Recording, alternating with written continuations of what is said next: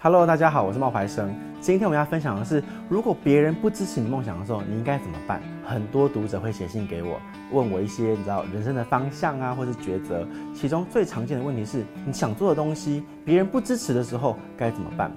每当回答读者问题的时候，有时候呢，我会很单纯的鼓励他；有时候呢，我不会回答他，因为我相信他们会靠自己做出最好的决定。而当我回应的时候啊，多半是因为那一些问题啊，我自己也遇过。我用我自己的经验呢，做一些依据，希望能够带给你们的一些不同的可以看问题的一些可能。那不见得会是你想听的，可是却是我最诚恳的回答。只是，就算你跟我做出一模一样的决定，也不代表会有一样的结局。最终呢，你还是要靠自己呢去面对和承担。我记得自己在纽西兰读大学的时候，曾经有一次受到一个很重大的挫折，那个时候我心里面很沮丧啊，我半试探半认真的跟我爸妈讲。我不想读书了，反正读了也没有兴趣，不如回台湾当兵好了。我可以一边投稿啊，一边往我想要做的那个作家的路迈进。我爸妈就说：“等你以后自己赚够钱哦，你再决定吧。”老实讲，当时哦，我吃家里的，用家里的。你真的要我一个人呢，辍学回台湾，然后靠自己打拼过生活，我没有那个勇气。所以呢，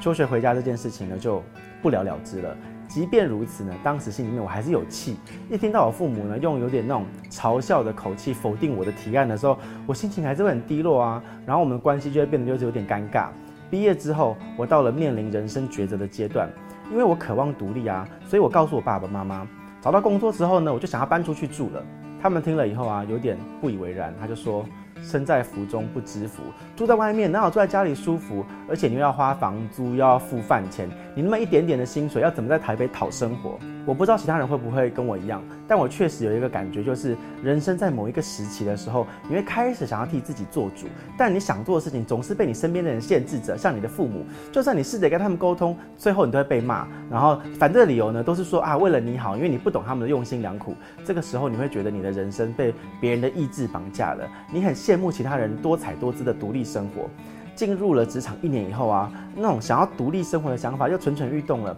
我觉得我现在自己有一份稳定的工作，我不想要住在家里面了。某一天呢，我跟我爸爸妈妈说我要搬出去了，而且我要成为作家。他们听了以后啊，还是很反对。第一啊，他是怕我吃苦；再来呢，他们觉得你涉世未深呐，想法太天真了。希望我能够按照他们的想法，脚踏实地的好好工作就好。等存了一笔钱以后，你工作更稳定了，你再来考虑独立生活这件事。可是那一次啊，我也不知道哪里来勇气哦，我就跟他们唠狠话，我说我不要再被控制了，人生是我的，我的未来我要自己决定，我要搬出去。然后过了一个礼拜，我就找了很多的租屋的地方，可是我的薪水真的很少，预算有限，我找不到比我家就是更舒服的地方。那个时候啊，我渐渐从任性中呢恢复了一点理智，于是我跟我爸爸讲。搬出去的事情啊，再等一下好了啦。我觉得好像家里比较好。原本我会以为啊，我爸爸会因为我的顺从，然后像以前一样拍拍我的肩膀啊，就跟我说：“哦，我包容你的决定啊。”可是这一次他没有，反而当着我和我妈妈的面，很严肃地跟我说：“你长大了，你说的话要自己负责。”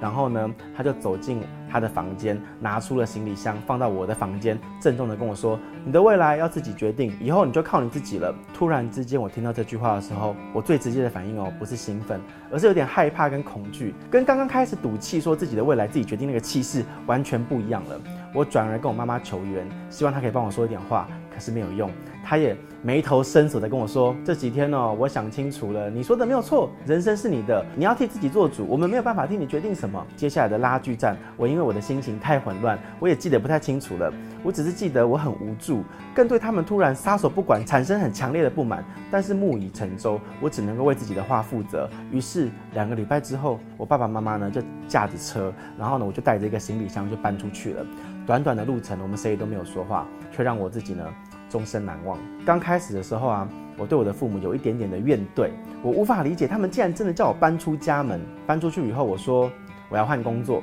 他们也不干涉，只是跟我说可以养活你自己就好了。我说呢，我要定期定额投资基金，他们也不过问，只是提醒我呢要留点钱啊，吃饭就好。甚至到后来啊，我跟他说我要辞去工作，专心的朝着写作的路发展，他们也不管，只有淡淡的一句：“你知道自己在做什么就好。”原本呢，对于父母，我多少有点不谅解。但是随着时间的推移，他们越是放手，我反而呢越认清现实，做事情呢变得小心谨慎，很多事情会考虑再三，因为我很清楚，再也没有人可以替我出面做主，再也没有人可以替我承担后果，所有的事情都是必须自己一肩扛起来，未来的所有路都是必须自己一个人走。随着我自己慢慢的长大，一次次的呢独自判断，尝过几次甜头，也受过几次伤，我开始感谢呢爸爸妈妈那时候的很果断，谢谢他们有让我尝试失败的机会，也让我有机会振作起来，证明自己呢足以承担我选择的后果。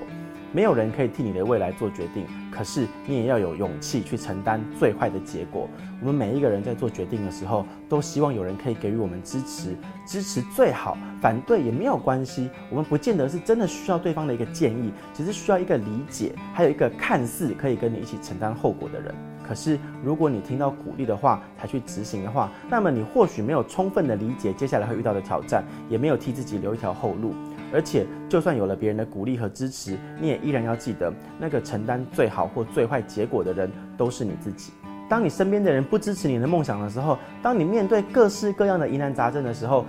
那些症结点都不在别人，也不在于你的爸爸妈妈。就算你得到你爸爸妈妈的支持，也不代表你就一定能够做得到。与其呢争一时的义气，不如去想一想呢该如何设定目标，并且达成目标。人生的选择呢，更像是一道通往大千世界的门，门上面有窗有锁，我们只看到了就是窗户后面那个漂亮的世界，令人向往，你却忽略了自己还没有通过得到钥匙那个考验。父母不是你拿钥匙的考验，他们是陪你走过的人。等到你真正通过考验，掌握钥匙之后，再跟他们讨论该怎么做，都还来得及。